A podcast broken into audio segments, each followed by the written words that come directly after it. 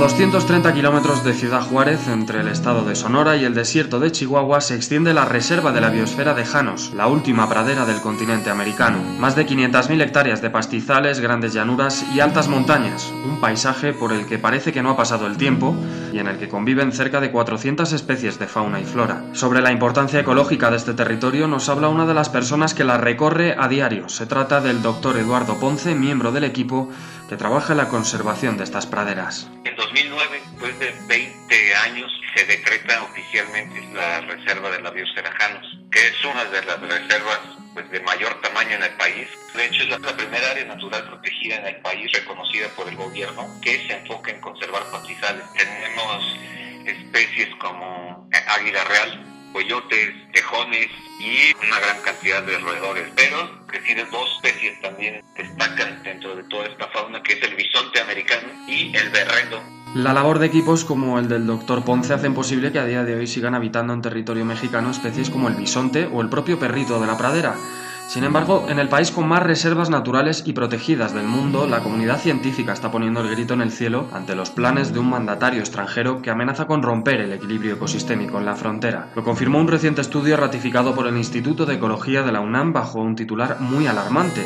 El muro de Trump pone en peligro a más de 900 especies. El director de dicha investigación, el doctor Gerardo Ceballos, lo explica a Cero. Es que esta región de la frontera entre México y Estados Unidos es una de las más diversas en el continente americano. Hay ocho ecorregiones, que son regiones que ecológicamente son diferentes, y eso es enorme para una área tan pequeña, es una gran diversidad. Al ponerte una barrera, como lo que sería este muro, lo que estás haciendo es que las poblaciones las haces más pequeñas y entre más pequeña sea una población, más vulnerable es a la extinción. Cuando hablamos de extinción de esto, se van a extinguir las poblaciones locales. Algunas de ellas, son especies exclusivas de la región, puede que sean extinciones completas. Es decir, que el muro no solo va a impedir presuntamente el paso de inmigrantes ilegales a territorio estadounidense, sino que también va a romper el ciclo natural de las especies que no entienden de límites geopolíticos.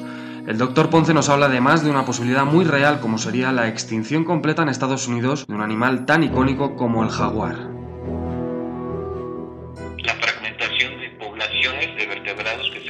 En las ambas especies, pero en el que uno de los países solamente tiene una pequeña fracción de esta población, en cambio se distribuye ampliamente en el otro. Por ejemplo, en la distribución del jaguar, las poblaciones en México este, se han estimado en 4.000 individuos. Sin embargo, en esta región, en el norte, hay una población muy baja. Entonces, ¿qué pasa en este caso? Pones un muro y vas a evitar completamente que entre el jaguar a Estados Unidos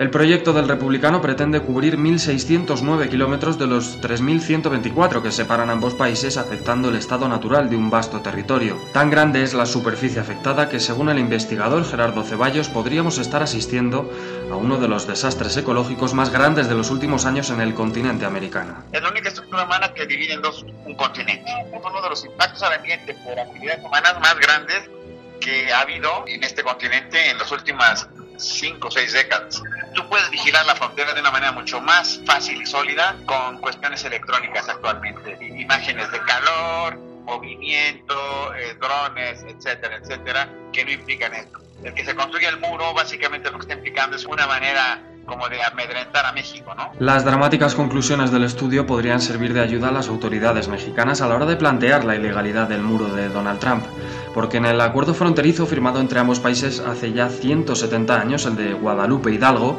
se manifiesta la prohibición de construir cualquier superestructura en la frontera sin que ambos países estén de acuerdo, y porque además su construcción pone en peligro a toda esta fauna y flora local, rompiendo así varios tratados internacionales en materia de ecología y medio ambiente.